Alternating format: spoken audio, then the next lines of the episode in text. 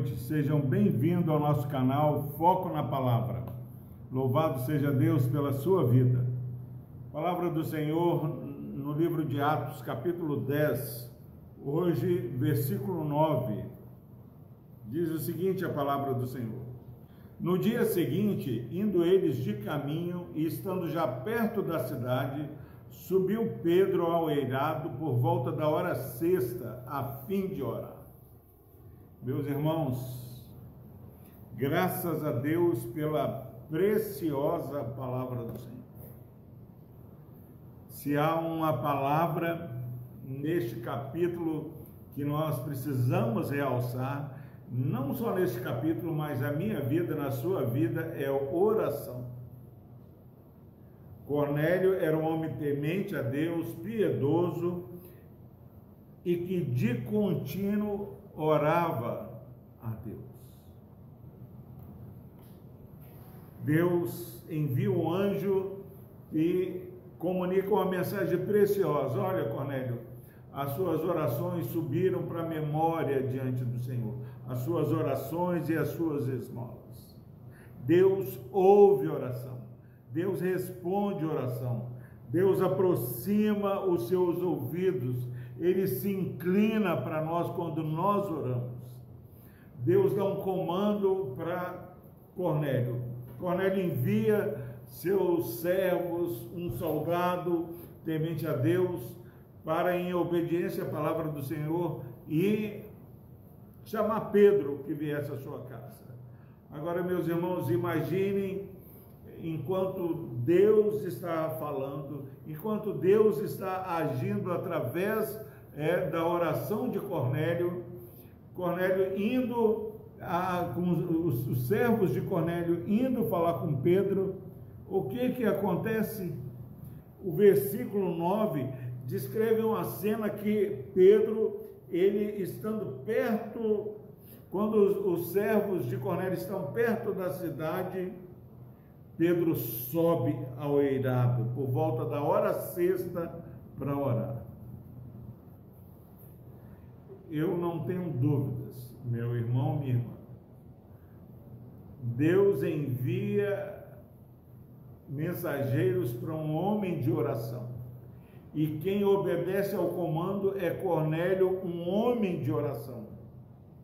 A dinâmica do reino o milagre de Deus acontece no poder da oração.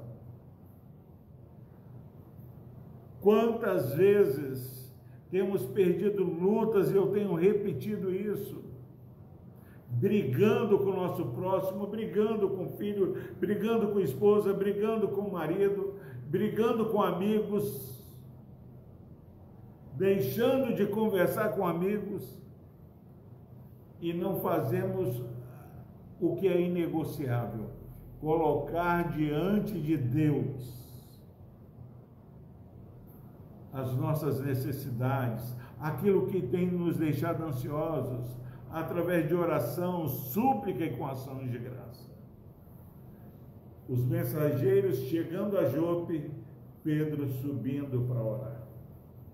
Meus irmãos, e nós vamos ver no, no decorrer e, e na narrativa, ao longo da narrativa, que mesmo com oração, não foi fácil para Pedro compreender os desígnios de Deus. Imagine queremos entender a complexidade é, da revelação de Deus, dos desígnios de Deus sem oração, essa conta não vai bater. Nós vamos seguindo no, no ao longo da semana, falando dos versos seguintes, nós vamos ver como Pedro foi relutante. Agora, meu irmão, se um servo do Senhor é relutante e, e somos informados é, com antecedência que ele subiu para orar, imagine se Pedro não estivesse orando ao Senhor. Então, que essa semana nós valorizemos mais o impacto que a oração, a conversa com o Senhor, o derramar no altar do Senhor pode fazer na minha vida e na sua vida. Cornélio ouve e obedece porque ele tinha uma vida de oração e comunhão com Deus. Pedro, nós vamos ver que com toda dificuldade ele ainda vai obedecer, mas ele orava. Não há como ser obediente se não falarmos com Deus, se não orarmos ao Senhor de contínuo, de maneira perene, continuamente. Pastor, qual o conselho para esse dia? Tenha uma vida de oração. Coloque a sua vida e as suas demandas no altar do Senhor e contemple o agir do Senhor. Que Deus nos abençoe. Deus amado, em nome de Jesus, abençoe, ó Pai, esse irmão, essa irmã que assistiu, ó Pai, que está assistindo essa mensagem. Nos dê a humildade para ouvir a tua voz e mudarmos a nossa vida a partir da oração.